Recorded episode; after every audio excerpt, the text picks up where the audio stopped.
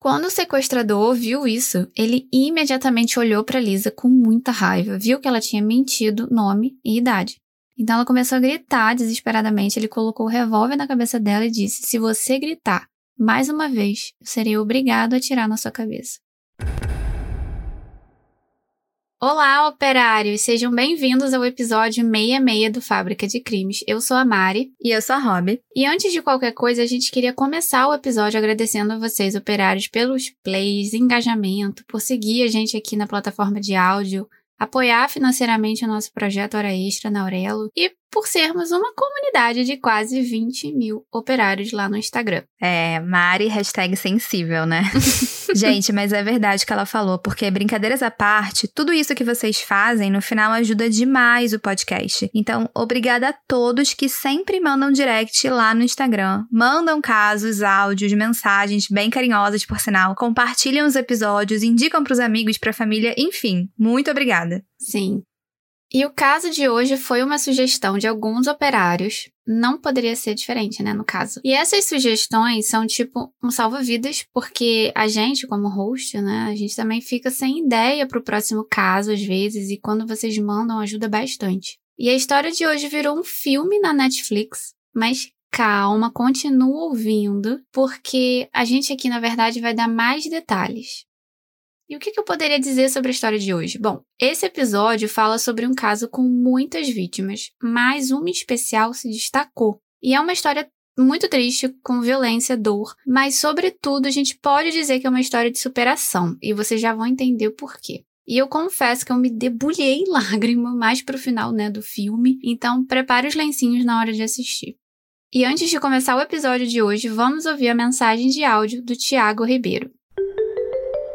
Oi Mari, oi Rob, aqui é o Titi, eu falo de Belo Horizonte, Minas Gerais, e eu conheci o Fábrica de Crimes faz pouco tempo. É, eu fiz uma pesquisa no Google de podcasts brasileiros de crimes reais, que é um conteúdo que eu consumo bastante, eu tava meio cansado já dos que eu já tinha ouvido. E que grata surpresa descobrir o conteúdo de vocês. É, eu queria parabenizar tanto pela curadoria dos casos, que são aqueles mais raros, assim, que a gente muitas vezes nunca nem ouviu falar, mas principalmente pela responsabilidade, pelo respeito, pelo cuidado de vocês em tratar esses assuntos que são sérios, são pesados, né? Eu vejo muita gente que tenta colocar humor e não cabe, sabe? Na minha opinião, né? Porque a gente tá tratando de vidas humanas que foram perdidas, por mais que tenham muito tempo. Então vocês fazem tudo isso com muito cuidado, com carinho e sem sensacionalismo. Eu ainda não vi os casos mais conhecidos, mas eu vi todos os outros, mas eu vou ouvir esses conhecidos também, só pela forma que vocês tratam. Muito obrigado, beijo, beijo.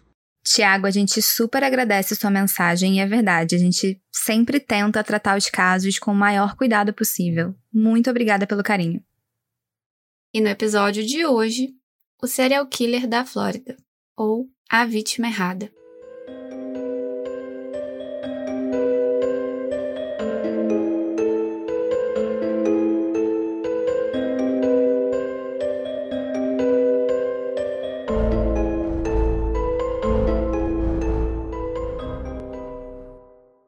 Como eu falei, né, o caso de hoje é inspirador, mas vocês só vão entender o porquê mais lá para o final.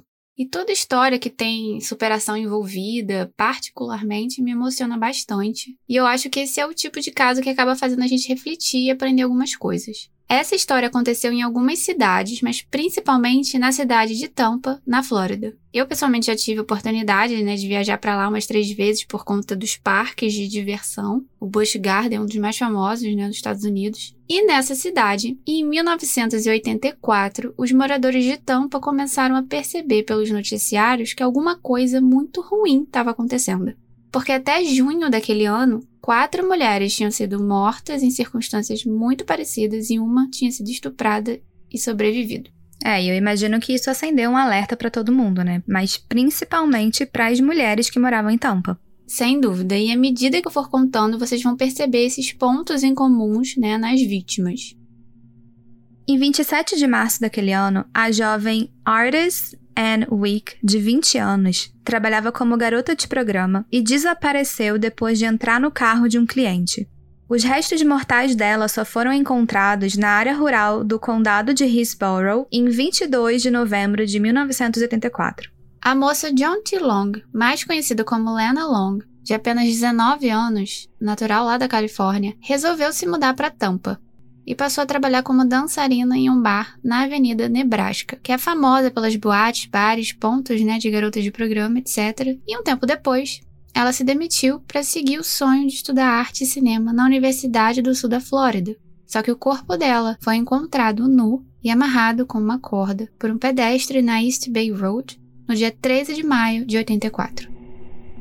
Michelle Denise Sims, de 22 anos, nasceu na Califórnia e ela chegou a participar de concursos de beleza e trabalhava como recepcionista numa casa de massagem antes de se mudar para Tampa. Só que no mês que ela se mudou, ela foi assassinada, tendo seu corpo sido encontrado nu, esfaqueado e amarrado em 27 de maio de 84. Linda Nuttall, de 33 anos, moradora de Tampa, postou no jornal, junto com seu marido, um anúncio para vender alguns móveis da casa. Uma semana depois, ligou um interessado para ela. E no dia da visita, a Linda estava em casa com seus dois filhos, uma menina de um ano e um menino de quatro, e o comprador acabou estuprando a Linda, mas não matou ela. Elizabeth Laudenbeck, de 22 anos, trabalhava como soldadora numa fábrica em Odessa e vivia com os pais e irmãos mais novos na Village Tampa Community. Acontece que ela estava no lugar errado na hora errada. Ela nunca tinha trabalhado como garota de programa, mas ela foi raptada na Avenida Nebraska no dia 8 de junho, quando passava por ali, e foi assassinada no mesmo dia. E a polícia só descobriu o corpo da Elizabeth em um laranjal, estuprada e estrangulada, no dia 24 de junho. Bom, como eu tinha falado, até junho de 84, uma mulher foi estuprada, sobreviveu e quatro foram mortas em Tampa e nos arredores de Tampa. E a polícia começou a perceber alguns pontos em comum, tratar esses casos com mais atenção, porque tudo indicava que se tratava de um assassino e estuprador em série. Pelos próximos dois meses, a polícia então começou a trabalhar incessantemente, desesperadamente, para encontrar o responsável por esses crimes. E nesses meses de julho e agosto de 84, nada aconteceu. Ou seja, nenhuma mulher tinha sido encontrada morta até reportarem o desaparecimento da jovem Vicky Mary Elliott, de 21 anos, em 7 de setembro, a Vicky trabalhava como garçonete no restaurante do hotel Ramada Inn, tinha o sonho de se tornar paramédica e no dia 7 de setembro, logo depois de combinar uma carona com um colega, ela nunca apareceu. A polícia só conseguiu encontrar o corpo dela no dia 16 de novembro daquele ano. E aí, até como estratégia, eu acho que o assassino deu um tempo e atacou novamente, porque em 7 de outubro de 84, o corpo da Chanel Devon Williams, de 18 anos, foi encontrado com um tiro na cabeça e no pescoço. E ela tinha sido vista por último na Avenida Nebraska, onde ela trabalhava como garota de programa, e tinha recentemente se mudado para Tampa no mês anterior. É, na verdade, essa pausa do assassino não foi muito longa, né? Parecia que ele estava pegando o jeito e, pior, confiança para continuar matando e estuprando essas mulheres em Tampa. E eu digo isso porque a jovem Karen Beth Disfriend, de 28 anos, garota de programa também, desapareceu na Avenida Nebraska, onde ela trabalhava, no dia 13 de outubro, e o seu corpo só foi encontrado no dia 14 no Laranjal, perto de Hillsborough, e ela foi encontrada asfixiada. E infelizmente as mortes continuam, porque Kimberly Kyle Hobbs, de 22 anos, foi vista por último na Avenida Nebraska, onde ela trabalhava como a Karen, e o corpo dela foi encontrado no Halloween, né, no dia 31 de outubro de 1984.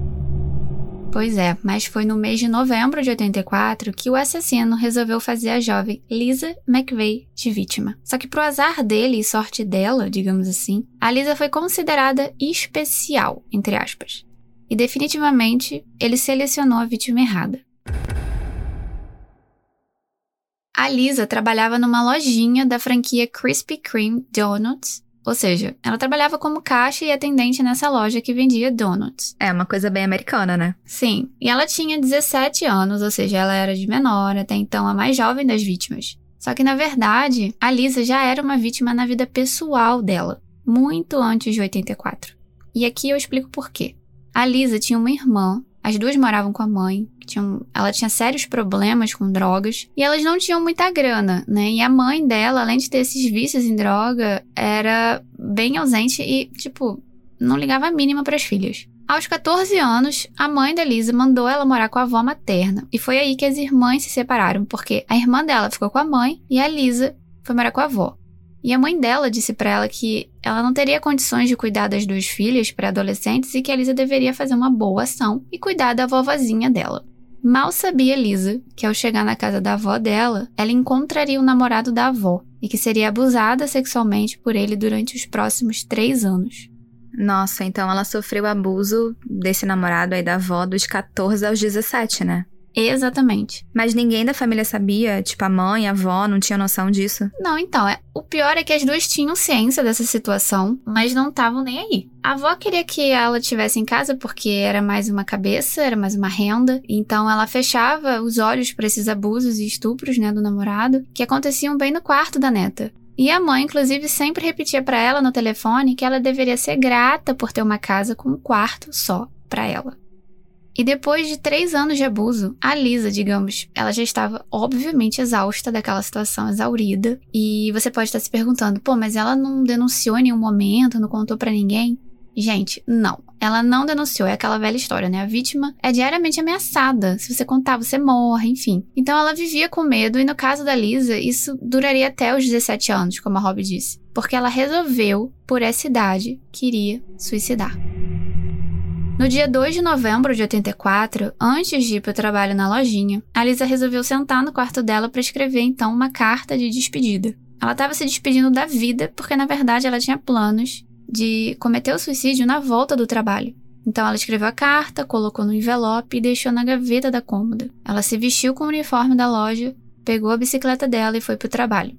Nesse dia, a Lisa ficou trabalhando até bem tarde, porque na verdade ela tinha dobrado o turno, então ela só saiu duas da manhã. Ela terminou o trabalho dela, pegou a bicicleta para voltar para casa. E eu li a transcrição de uma entrevista da Lisa pro blog A&E True Crime, e ela relatou que na volta para casa ela estava meio que animada para tirar a própria vida, porque o sofrimento dela acabaria naquela madrugada. E no caminho para casa, a rua estava muito escura, era duas da manhã mal iluminada, não tinha uma viva alma. Só que ao passar em frente a uma igreja, ela foi abruptamente derrubada por trás. Ela caiu no chão e começou a gritar. E nesse momento, o criminoso colocou a ponta gelada do revólver na testa dela e disse: Cala a boca ou eu estouro a sua cabeça. Ela conta que ter uma arma apontada para a cabeça dela, na verdade, não era uma novidade, porque o namorado da avó costumava fazer isso com ela toda vez que abusava dela. E foi aqui que ela parou de ter pensamento suicida e resolveu lutar pela própria vida. Esse cara que atacou ela jogou ela no banco de carona do carro, na frente, né? Amarrou as mãos dela, colocou uma mordaça e tapou os olhos com uma venda. Não era uma venda super grossa, sabe? Era uma, tipo um pedaço de pano. E começou um outro pesadelo na vida da Lisa. Ele forçou a Lisa a fazer sexo oral no carro e começou depois a dirigir. Só que ela abertamente fala que aprendeu muitas coisas, né, com os anos de abuso e com programas de true crime. Uhum. Ela era fã do gênero. E ela disse expressamente que as pessoas ficariam surpresas com as habilidades que ela adquiriu na posição de vítima, né, durante esses três anos. E nessa entrevista, ela também fala que na hora que ele obrigou ela a fazer sexo oral, por exemplo, ela pensou, aí abre aspas, ah, o que é mais um abuso para quem já tá sendo abusada há três anos? Se eu conseguir sair dessa, eu nunca mais vou deixar ninguém fazer isso comigo. Fecha aspas. Exatamente. E ela conseguia, gente, prestar atenção em tudo, mesmo estando vendada, amordaçada e amarrada. Então ela relata que conseguiu ver por debaixo da venda, tipo uma frestinha que fica embaixo e por cima o chão do carro, a janela que estava aberta. E incrivelmente, numa situação né, de extremo estresse, ela começou a procurar por esses detalhes que podiam ser úteis numa eventual investigação, caso ela saísse viva. E ela percebeu, por exemplo, o banco do carro era branco e que o chão tinha um carpete vermelho. No porta-luvas, ela conseguiu ler uma palavra escrita Magnum. Isso porque, na verdade, o cara, né, ele acabou reclinando o banco do passageiro para ela ir deitada sem ninguém ver, né? E ela conseguia ir vendo esses pequenos detalhes pelas frestas. É, e a gente botou as fotos do caso no post do episódio, lá no Instagram do Fábrica, o arroba podcast Fábrica de Crimes, e lá tem uma foto ilustrativa do interior do carro, mostrando bem essa palavra aí do painel. Isso. E ao dirigir, ela disse que sabia que eles estavam indo na direção norte e que ele tinha entrado na autoestrada pela velocidade do vento, né, que entrava na janela. E além disso, ela percebeu que o carro estava meio barulhento, como se precisasse trocar o óleo.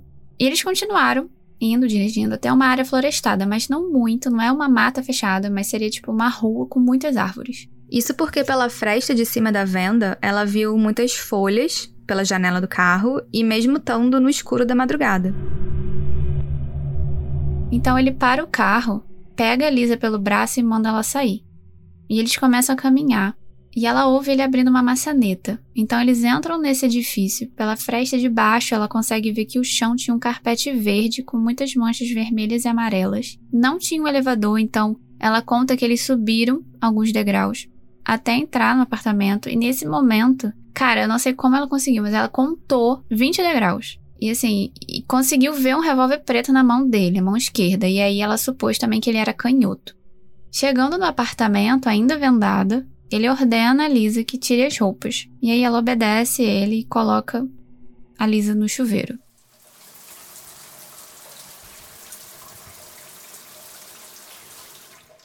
Ele entra no banho com a Lisa, retira a venda dela e fala para ela não olhar para ele. De alguma forma no banho ela notou que ele tinha um cabelo castanho escuro. E ele começou a lavar ela tipo com uma bucha, sabão e tal, e ele enxágua ela tira ela do banho, recoloca a venda nos olhos e seca ela. E no minuto seguinte, no quarto, ele joga ela no chão e estupra ela. E depois desse estupro, ele recoloca as cordas nas mãos e nos pés dela, coloca ela na cama. E aí, quando ela deita na cama, ela também percebe que o colchão é de água e relata que percebeu que o apartamento era bem limpo. Ela teve essa impressão, né? E que tinha sido recentemente pintado. E o criminoso, ainda com a arma do lado, pega o revólver e fica, tipo, passando pela barriga dela, como quem diz: Olha, fica quietinha, porque eu tô armado. E nessa entrevista, a Lisa foi perguntada sobre o que ela e o sequestrador conversaram.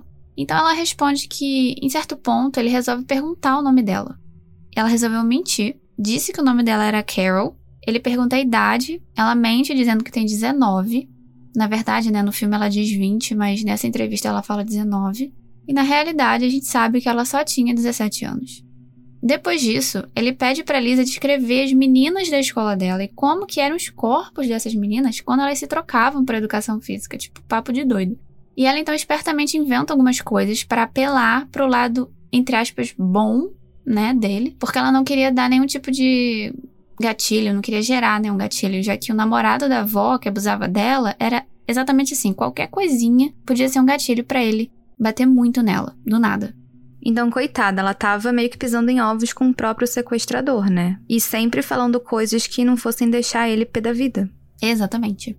Em seguida, ele fez um sanduíche para ela de pão de forma e serviu refrigerante. Ela come e nesse momento a TV que estava ligada interrompe a programação para dar uma notícia.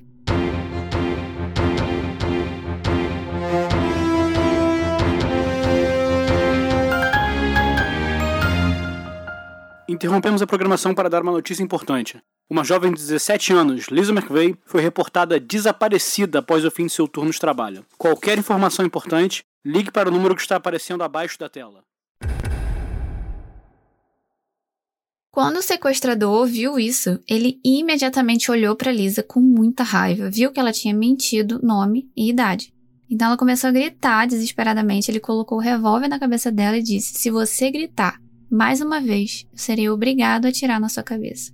Nesse momento, a Lisa conta que percebeu que ele usou a palavra obrigado. Então talvez ele não tivesse planos de matar ela. Depois disso, ele voltou a estuprar a Lisa repetidamente. E num determinado momento, o criminoso colocou as mãos dela no rosto dele. E ainda vendada, ela disse que conseguiu sentir o formato do rosto, percebeu o tamanho dos olhos, nariz e que ele tinha um bigode pequeno e que a pele dele estava bem limpa. Depois disso, ela pede para ir ao banheiro. Ele reluta um pouco, mas acaba deixando. A Lisa fecha a porta e começa a fazer uma coisa muito esperta ela marca impressão digital de vários dedos em várias coisas, tipo espelho, privada, chão, parede, ela sai marcando os dedos. É, ela foi bem esperta mesmo, porque isso era justamente para a polícia saber que ela esteve ali, né? É, caso ela sobrevivesse, teria sido algo bem inteligente. E ela também deixou um grampo com fios do cabelo, né, debaixo da cama. Em seguida, eles voltaram a conversar. A Lisa falou que questionou o motivo daquilo tudo e ele respondeu dizendo que queria se vingar das mulheres por conta de um término ruim. E a Lisa conversou com ele dizendo que tinha um pai doente para cuidar, que ela não podia morrer e que o pai precisava muito dela. Enfim, o total de horas que a Lisa ficou ali, né, sendo repetidamente estuprada, agredida, foi de 26 horas. Porque mais tarde ele resolveu que iria levá-la para casa. Nesse momento era noite. Eles entraram no carro e pararam numa máquina de sacar dinheiro. Lembrando que ela ainda estava vendada, tá? Toda vez que eles saíam, ele vendava ela, mas ela chegou a ver os sapatos brancos dele, a calça jeans e a camisa branca que ele estava vestindo. Então, depois que ele pegou o dinheiro, eles pararam num outro posto, só que dessa vez de gasolina, para abastecer o carro. E ele fala para Lisa que se ela gritar, ele mata o funcionário do posto e depois ela.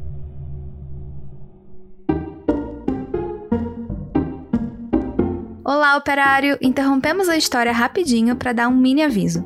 Você que é viciado em true crime e queria ouvir mais episódios do Fábrica, a gente tem uma boa notícia. Pois é. Não sei se vocês sabem, mas você pode fazer uma hora extra no Fábrica pela plataforma da Aurelo. A Aurelo também é uma plataforma de áudio, mas só de podcast. E que tem ajudado muito quem produz conteúdo. E lá os operários podem apoiar o Fábrica, tipo financeiramente, para ajudar no crescimento do podcast em troca, vocês ganham acesso a episódios exclusivos todo mês.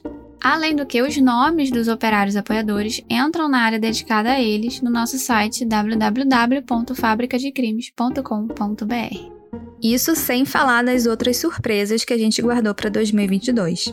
Então, para apoiar o Fábrica, basta acessar pelo seu computador o site orelo.cc barra Fábrica de Crimes e lá você clica em apoiar e desbloqueia os episódios exclusivos. Isso aí!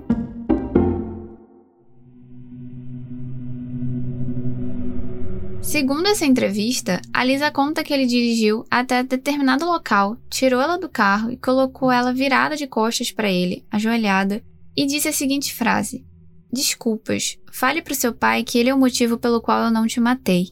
Me dê cinco minutos até você tirar a venda.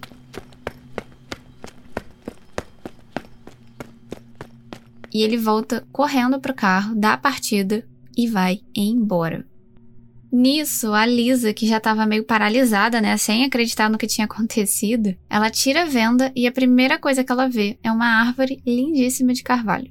Ela correu daquele lugar como nunca tinha corrido na vida. Já era quatro e pouca da manhã e qualquer carro que passasse perto dela, ela gelava achando que era ele voltando. Ela corre até a casa dela e aqui, sinceramente, eu não saberia dizer o quanto ela andou, mas assim que ela chegou em casa, que era a casa da avó, né, e do namorado que abusava dela, esse namorado, com muita raiva, pega ela pelos cabelos e joga Lisa no chão. Ele espanca ela e pergunta onde que ela estava interrogando ela por cinco horas e achando que ela tinha saído para trair ele. Meu Deus, então essa menina, ela passou por muito sofrimento, porque ela acabou de ser liberada pelo sequestrador que estuprou ela literalmente por 26 horas, e aí ela chega em casa correndo desesperada e ainda por cima é espancada. Uhum. Nessa parte do filme eu comecei a chorar, tipo, é muito pesado o que ela aguentou, então ela foi muito guerreira. E nisso, a avó dela, vendo, ela não fez absolutamente nada. Ela simplesmente ligou para a polícia de Tampa dizendo: "Ah, então, minha neta voltou aqui para casa, já tá tudo bem, tá? Ela só tá inventando aqui uma historiazinha sobre sequestro, mas ela já tá de volta". Aí o policial interrompeu a avó dela e falou assim: "Pô, mas ela é uma menor, ela tá alegando ter sido vítima de um sequestro, de um crime. Eu vou ter que colher o depoimento dela".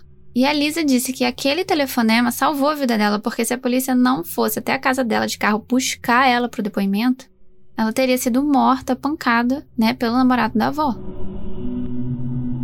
E na delegacia, uma policial mulher, ia fazer aqui para mulher, né, começou a ouvir a história da Lisa. Como que ela tinha, né, conseguido escapar do sequestro, todos os detalhes que ela decorou desde a cor do carpete do carro até a quantidade de degraus no apartamento. Contou sobre ter deixado digital, sobre a direção que o criminoso pegou, né, com o carro, sobre ele ter dado um sanduíche para ela, banho, enfim, tudo. E a policial simplesmente não acreditou naquela história. Ela duvidou várias vezes da Lisa. só porque ela nunca tinha visto uma vítima ser tão esperta e dar tantos detalhes como a Lisa. E aí ela perdeu a paciência e falou: Cara, eu preciso falar com um policial mais esperto. Foi aí que no dia seguinte o detetive Larry Pinkerton ficou encarregado de conversar com a Lisa.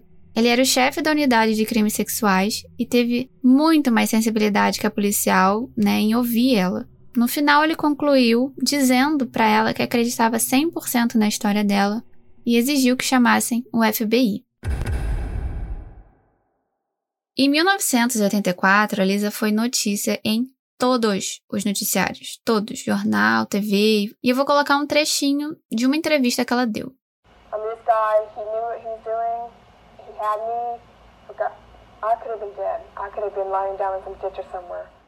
Rob, traduz pra gente o que, que a Lisa disse. Sim, ela comentou aqui, abre aspas. Esse cara sabia o que ele estava fazendo. Ele me pegou e eu agora, eu poderia estar tá morta. Meu corpo poderia estar tá jogado num valão ou outro lugar qualquer. Fecha aspas. E se vocês pensam que parou por aí, estão bem enganados, porque no dia 6 de novembro, dois dias depois, né, dela ter sido liberada, quer dizer, libertada pelo sequestrador, o corpo da jovem de 18 anos, Virginia Lee Johnson, foi encontrado perto da estrada Morris Bridge, perto de Tampa. Ela tinha marcas de estrangulamento e, na verdade, a Virginia já tinha desaparecido dessa famosa Avenida Nebraska no final de outubro, e agora o corpo dela tinha sido encontrado. Seis dias depois, no dia 12 de novembro, o corpo de outra mulher apareceu, Kim Mary Swan, de 21 anos. Ela foi encontrada com marcas de estrangulamento também. Ela era estudante e trabalhava meio período como uma dançarina num bar perto da Avenida Nebraska. E aí, quando a Lisa ouviu sobre essas duas outras mulheres, ela rapidamente ligou os pontos e entendeu que o assassino estuprador em série, que há oito meses vinha aterrorizando Tampa, era sequestrador dela. Então ela ligou para o detetive Larry e ele passou para todo o departamento de polícia esse fato. A Lisa tinha sido a vítima que sobreviveu ao sequestro de um serial killer. E foi nessa ocasião que o Larry pediu permissão para a avó e para o namorado, né, da Lisa, que eram os responsáveis por ela, porque ela era menor, para fazer uma sessão de hipnose nela. Só que estranhamente os dois não deixaram. É, obviamente eles estavam com medo que a Lisa fosse contar o que, que ela sofria em casa. Ah, com certeza. Mas o detetive pressionou bastante a Lisa depois dessa negativa e ela acabou confessando que o namorado da avó abusava dela desde os 14 anos. Então, rapidamente, a polícia deu ordem de prisão para esse namorado, tirou a Lisa da casa da avó e colocou ela num centro de adolescentes. E nesse centro, o detetive levou algumas fotos para Lisa dar uma olhadinha. E aqui eu explico. Lá no primeiro depoimento da Lisa, após ela ser libertada, né, ela deu muitos detalhes para a polícia. E um desses detalhes era que o carro tinha carpete vermelho, tinha a palavra Magnum escrita no porta-luvas, e a polícia sabia que o carro que tinha isso escrito era um Dodge Magnum. Então eles listaram todos os Dodges Magnums de Tampa e localizaram poucos nomes. Então o FBI montou uma operação bem organizada com alguns homens que fizeram monitoramento de cada um desses proprietários de Dodge Magnum, e um especial chamou a atenção deles, porque ao passar pela Avenida Nebraska, eles pararam o motorista, inventando que eles estavam procurando um suspeito de roubo. A polícia perguntou a ele se podia tirar uma foto dele e ele disse que sim. E pronto, essa foi uma das fotos que foi apresentada para Lisa nesse reconhecimento. E sem titubear, Lisa foi certeira, apontou para a foto do Robert Joseph Long, mais conhecido como Bobby Joe Long.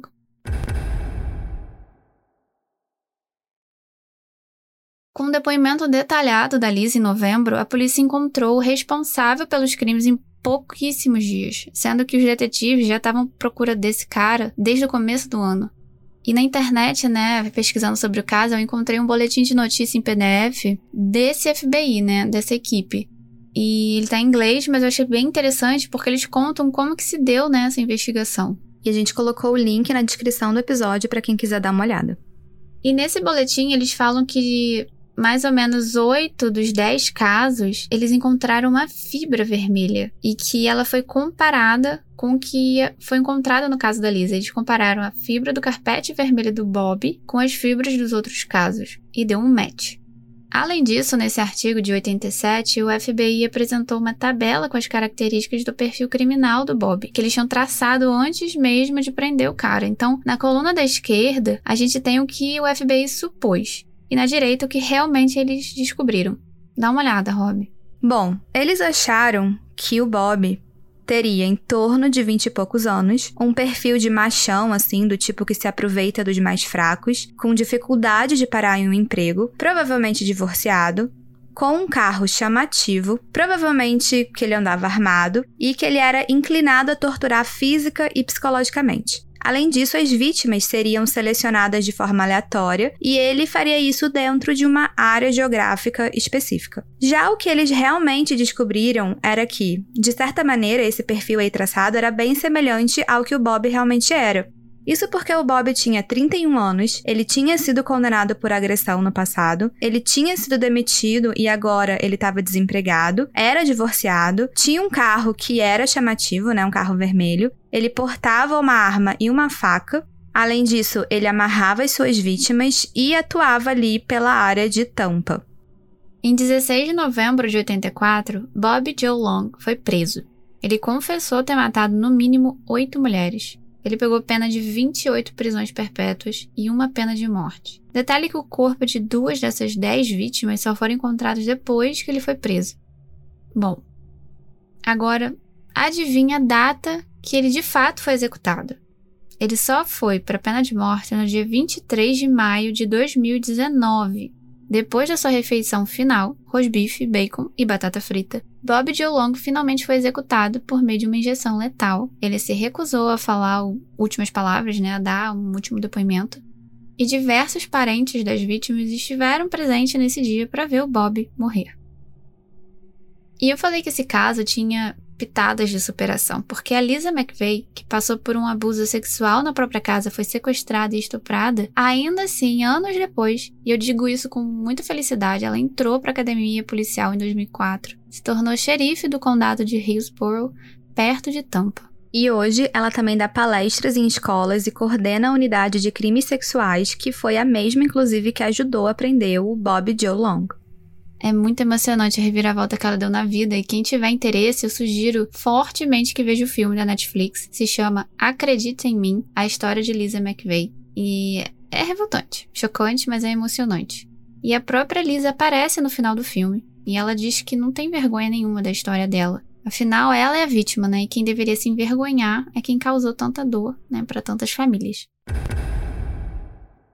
Bom, operários, esse foi o caso de hoje. Eu espero que vocês tenham curtido, que assistam o filme, porque vale muito a pena. Lembrando que as fotos do caso já estão no nosso Instagram, arroba podcast Fábrica de Crimes, e tem episódio novo todo dia 1 e 15 aqui, e episódios extras, né, na Aurelo, todo final do mês. E para ouvir esses episódios, basta acessar orelo.cc barra Fábrica de Crimes pelo seu computador, apoiar o Fábrica e começar a maratonar os episódios exclusivos por lá. Isso aí.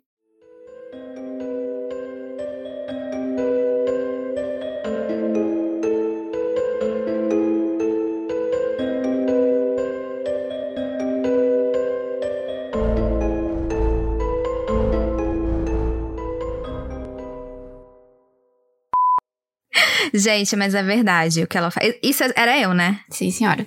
Eu imaginei porque tava preto. E antes de começar o episódio. e antes de começar o episódio de hoje, vamos ouvir a mensagem de algo. Eita! a moça. Como é que fala isso? Nossa, isso aí não é inglês, não. New Tilong. É, eu vou falar John Tilong. Tá. Rapidinho. É Ramadã. Não, é Ramada. É Ramadãim. Ah, não sabia. Ah, agora foi. Fiquei em vários Ramadãim na É. vida. É porque falam É. Ramada e. Bem americano, né? Não, pera. Quê? Não era... Eu li Tá. a Ok. minha próxima fala. tipo, nem Ok. faz Não, não sentido, faz né? sentido. Bem americano ser uma vítima Ai, rara. meu Deus, tô... Ai, Vamos gente, lá. que burra eu. Tá bom. Só que ao passar em frente a uma igreja, ela foi de abruptamente, né, que fala. Desculpas. Ele falou desculpas. Ele pra ela. Quem fala desculpas? Tipo, resolveu tipo, liberar. no plural. Ele não falou, tipo, desculpa? Isso, desculpa. Ah, tá, enfim. Deixa eu pra lá. Ele falou sorry, né, no caso, que ele é Ah, americano. tá, entendi. é, eu falei de onde ela tirou isso. Tá. Olá, operário. Não, tipo assim, fala assim, olá, operário, interrompemos a história rapidinho. É, tá. Além disso, ele amarrava as suas vítimas. Ai, meu Deus. Meu alarme aqui.